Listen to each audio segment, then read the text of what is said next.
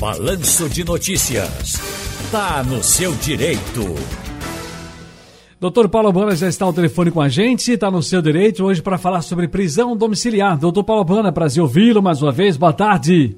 Um abraço, Ciro. Boa tarde. Deixa eu brincar com você, porque senão a última, a única alternativa que vai restar pra gente é chorar. Então, hum. pare de sua frescura, enfrente aí seus problemas e deixe de mimimi, viu? Essa, essa é a nossa, essa é a nossa, agora é a nossa vibe, pode chamar, nossa...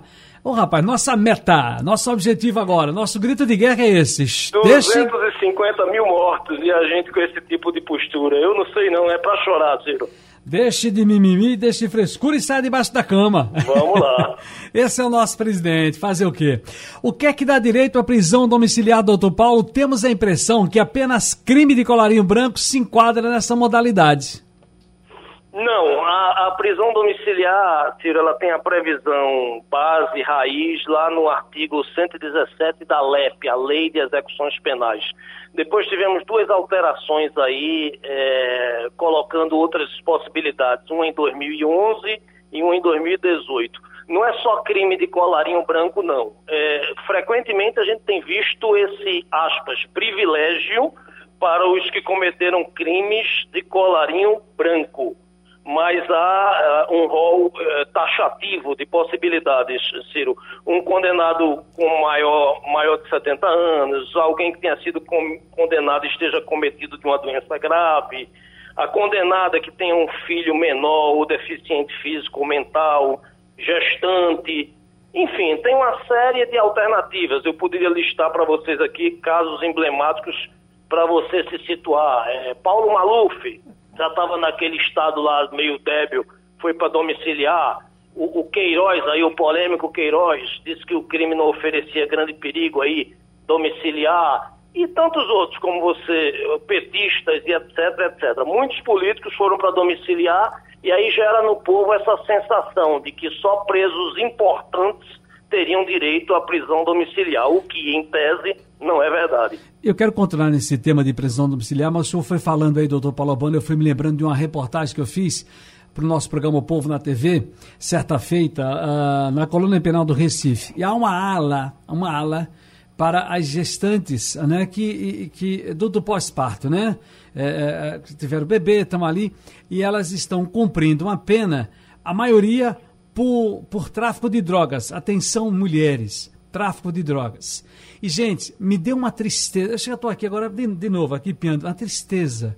Bebezinhos dentro lá com as mamães e depois de seis meses tem que ter o desmame, tem que ter a separação. Aquele de cortar coração, doutor Paulo Albana, pelo amor de Deus, né? Uma coisa incrível, né, rapaz? É, isso é comum, Ciro. Nós que somos operadores de direito, você vai ali no Bom Pastor, por exemplo, na prisão feminina, isso é muito comum.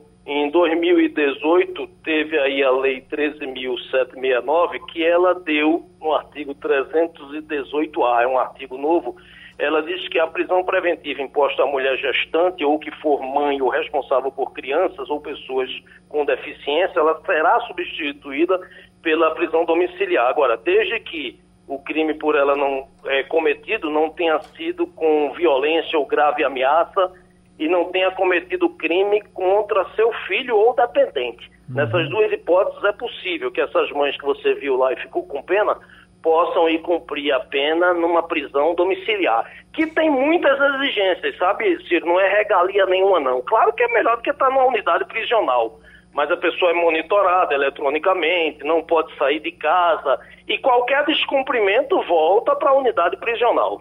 Nós estamos ouvindo aqui no Tá no Seu Direito de hoje, doutor Paulo Abana, falando sobre prisão domiciliar. Deixa eu voltar para o tema, já que eu queria saber o seguinte: quanto tempo pode durar a prisão domiciliar? Ô Ciro, essa é uma decisão do juiz, mas ela pode durar até o total da pena estabelecido com o condenado preso 24 horas dentro de casa. Agora, Cada quem... caso é um caso, né? Agora, quem, quem, quem faz essa fiscalização, doutor Paulo? Seria o, o, os agentes do Estado. Agora, com o monitoramento eletrônico, em tese isso ficou mais fácil, porque lá numa central, é bom até depois você fazer uma reportagem mostrar como funciona para a população. Uma espécie de um, uma grande tela e ele tem ali o monitoramento de onde está o preso A, o preso B, o preso C. Então, se o preso sai daquele raio que, que o Estado sabe que ele deveria estar ali, ele já está cometendo uma infração. Mas quando não tinha um monitoramento eletrônico, a, a, essa fiscalização é feita pelos agentes de Estado, que precisam ir ver se efetivamente o preso está submetendo as regras determinadas para a prisão domiciliar. Eu estava na minha cadeira tentando ser igual ao doutor Albana certa vez, no meu quarto período, e lá um, um, o mestre levanta, na cadeira de filosofia levantava uma questão e dizia assim: vamos tratar hoje sobre senso comum. E isso me deu uma dor, porque eu já vi tanto senso comum por aí. Um deles é: Fulano tá, foi preso. Foi preso nada, passou ali na delegacia e já está palitando os dentes.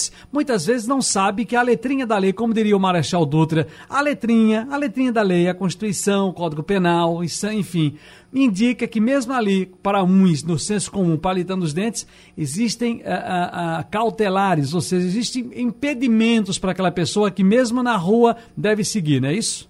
Sem dúvida. Mesmo Ciro, liberdade. É preciso, que, é, é preciso que, que a população entenda o seguinte, Vou, vou, tocar numa prisão bem polêmica, Ciro. A prisão por falta de pagamento em pensão alimentícia.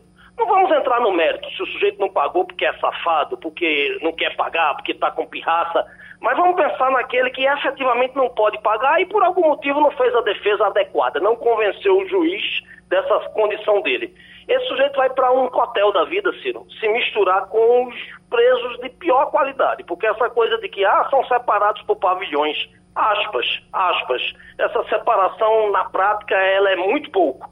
Então essa pessoa não estaria pagando a pena em melhor condições, é, com alguma medida cautelar, ou pelo menos num ambiente onde só estivessem pessoas iguais a ele, não misturar ele com aquele preso, porque o cara às vezes é um cidadão que por algum infortúnio da vida perdeu o emprego, não tem dinheiro, uma coisa, outra, vai bater num, numa unidade prisional, entende?